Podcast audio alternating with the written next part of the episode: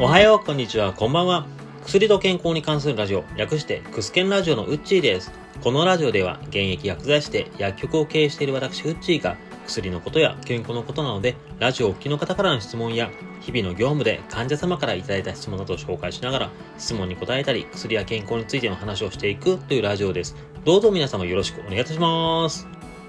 3月に入りました。本格的に暖かい日が増えております。気候が落ち着いてきておりまして、コロナやインフルエンザのピークは過ぎてきたかなという感じはあります。が、気温変化なので体調を崩しやすい時期ですので、まだまだご注意を。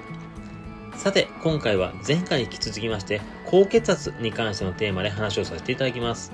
前回は血圧をいつ測るのがいいのかなということや、血圧だけを見るならば塩分よりも体重を気にした方がいいよという話をさせていただきました。今回の質問も血圧に関してはかなりよくいただく質問です。それでは今回の質問はこちら。なんで血圧を気にしないといけないの？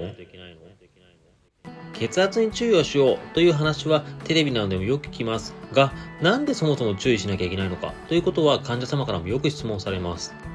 血圧が高いということでわざわざ病院へ行かなければいけないとか、周りの人から気をつけなさいねって言われること、こういったことにうんざりされる方大変多いですし、実際のところなんで血圧が高いことがいけないのかということを改めて聞いてみたいよという方は数多くいらっしゃいます。ので、今回はこのテーマで話をさせていただきます。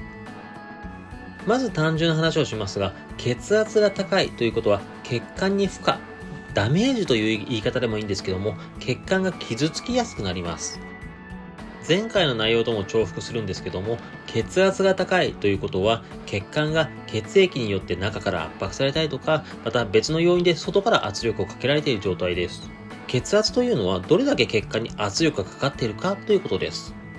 当然ながら圧力がかかっているということはそれだけ血管にダメージを受けているので血管が傷つきやすいです。そして血管というのは全身をめぐっています。全身に栄養素とか酸素、こういったのを送り込むとともに、いられなくなった不要物を回収したりだとか、酸素を使い終わった姿である二酸化炭素、こういったものを回収して回るという大事な仕事があります。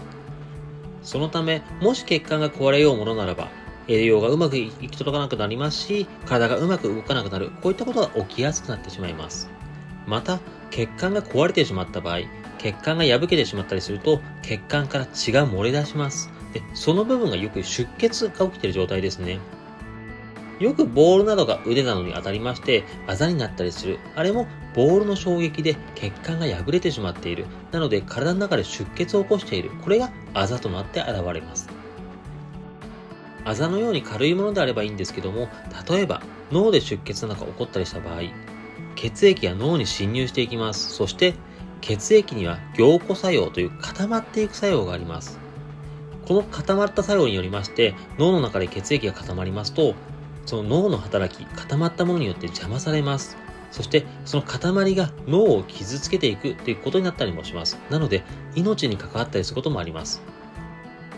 他にも、例えば心臓付近で起きた場合、当然心臓付近というのは勢い、まあ、全心臓から全身へ血が勢いよく流れるので、そこでもし例えば出血しようものならば、一気にその勢いによって出血がひどくなったりします。ただ、あの心臓周りの血管、そういうことも想定されて丈夫にできておりまして、心臓周りの血管は何層にもなったりしています。が、例えば血圧が高いなので血管が脆くなっていると、その血管の中の層が剥がれやすくなっています。その剥がれかけた部分に勢いよく血液が流れたりすると、もう血液の勢いに乗りまして、剥がれかけた層がベリベリベリと剥がれていきます。血管の層が剥がれることで、もちろん当然傷つきやすくなるんですけども、破れていく、そういったことが起きやすくなります。血管の層が剥がれていくのは、例えば大動脈解離と言われたりもするんですけども、先日、笑福亭笑瓶さんがお亡くなりになった病気でもあります。その他にも血管が圧力により弱まりまして、ボロボロになると血管自体の働きが悪くなります。元気な血管であれば、しっかりとポンプのように働いてくれるんですけども、弱っている血管だとそのポンプ機能が落ちたりして働きが悪くなります。血管の働きが悪くなってくると、血液をうまく運べなくなったりもします。勢いよく血液が流れていれば問題ないんですけども、例えばうまく運べない血液などが出てきた場合、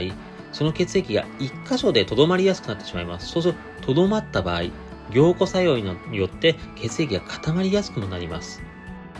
血の塊ができてしまうと、それが血管を防いだりもします。よく言われる血栓というものですね。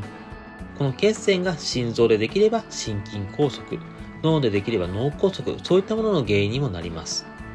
このように血圧が高くなりまして血管に負荷がかかるということは様々な病気の原因になる可能性がありますので血圧には注意をした方がいいよと言われます。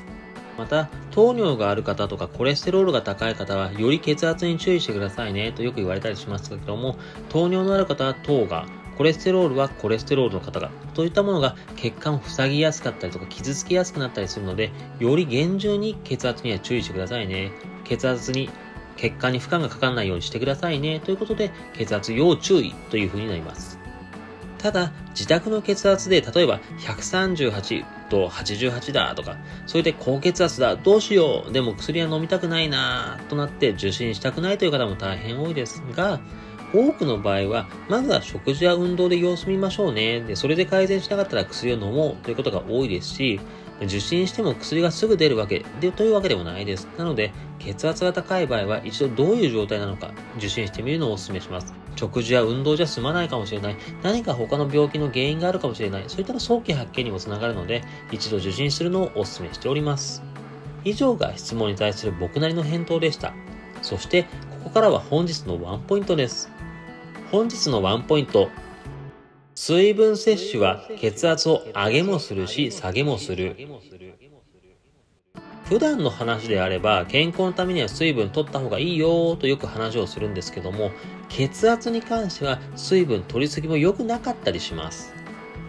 水分過剰に摂取しますと血液の水分が増えるので血液量の増加につながります。血液の量が増えるとどうなるのかと言いますと血圧というのは血管内にある水分が中から圧迫しているという面もありまして血液の量が増えるということはその圧迫が増えまして血圧が高くなりやすいということもあります。またこれ腎臓の話になるんですけども腎臓は血液中の老廃物、まあ、悪くなったものとか古くなったものをろ過して血液をきれいな状態に保ったりします。過剰な水分とか塩分を尿として排出することで水分とか塩分のバランスを維持したりというのも腎臓の大切な働きです。しかし、水分とか塩分、これ取りすぎるとどうなるかと言いますと、それだけろ過をしなければいけないということで、腎臓の仕事が増えます。なので、腎臓に負担がかかってしまいますよ。これが続くと腎臓が疲れていきまして、腎機能の低下、そういったのを招くこともあるので注意が必要です。透析の方など腎臓の働きが良くない方に関しては医師の方から水分量の制限がされたりします例えば水分は1日1リットルまでにしてくださいねとか場合によっては500ミリまでにしてくださいねといったものも言われたりもしますまた、腎機能が低下してきますと、水分とか塩分、これが外に出るのがスムーズに行われないので、まあ、血液の量が増えたりとか塩分量が増えていって、それがまた血圧上昇を招いたりもするので、負のスパイラルが起きやすくなったりもします。ただし、水分の取りすぎだけでなく、水分不足にもこれは注意が必要です。水分量が不足してきますと、血液に含まれる水分量も減ってしまいまして、血液がドロドロっとした感じの高粘度のような状態になってきます。それで血管が詰まりやすくもなったりするんですけども、そのドロドロとしたものも運ぶのに力が必要となるので、それはそれで圧力がかかります。で、これもまた血圧が高くなったりもします。なので、血圧に関しては水分を適切に取る必要があります。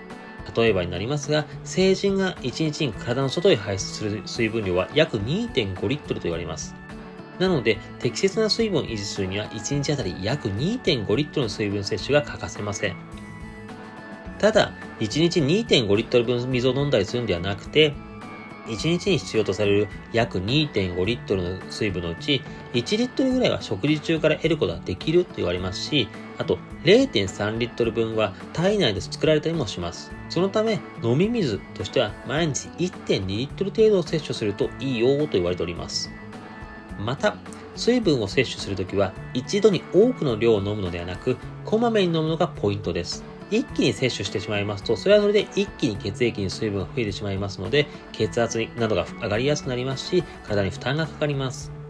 1回あたりコップ1杯ほど、いや、だいたい150から 250ml ぐらいの水分を1日に6から8回摂取するのを目安にするといいよと言われたりします。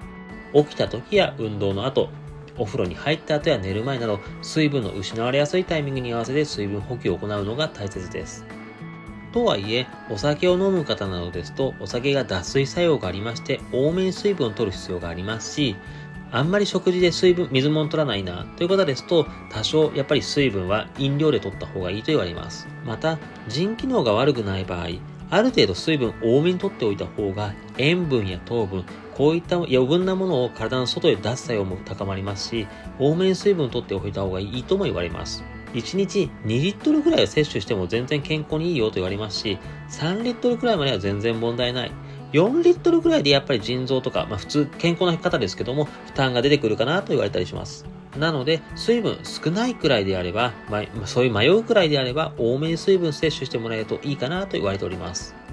今回はこんな感じです。2回にかけて高血圧について話をしましたが、また別の機会でも血圧についても話をするかもしれません。それくらい血圧は様々な疾患に関わります。血圧のことでも、それ以外でも気になることなどがあれば、いつでも質問お待ちしております。それでは今回も最後までお聴きいただきまして、誠にありがとうございました。また次回も聴いていただけると大変嬉しいです。それではまたお会いしましょう。このラジオで話す内容はあくまで一つの説であったり一つの例です。医師の方針や患者様それぞれの状態で治療方針は違いますので、自身がかかっている医師や看護師、薬剤師などの話を優先するようお願いいたします。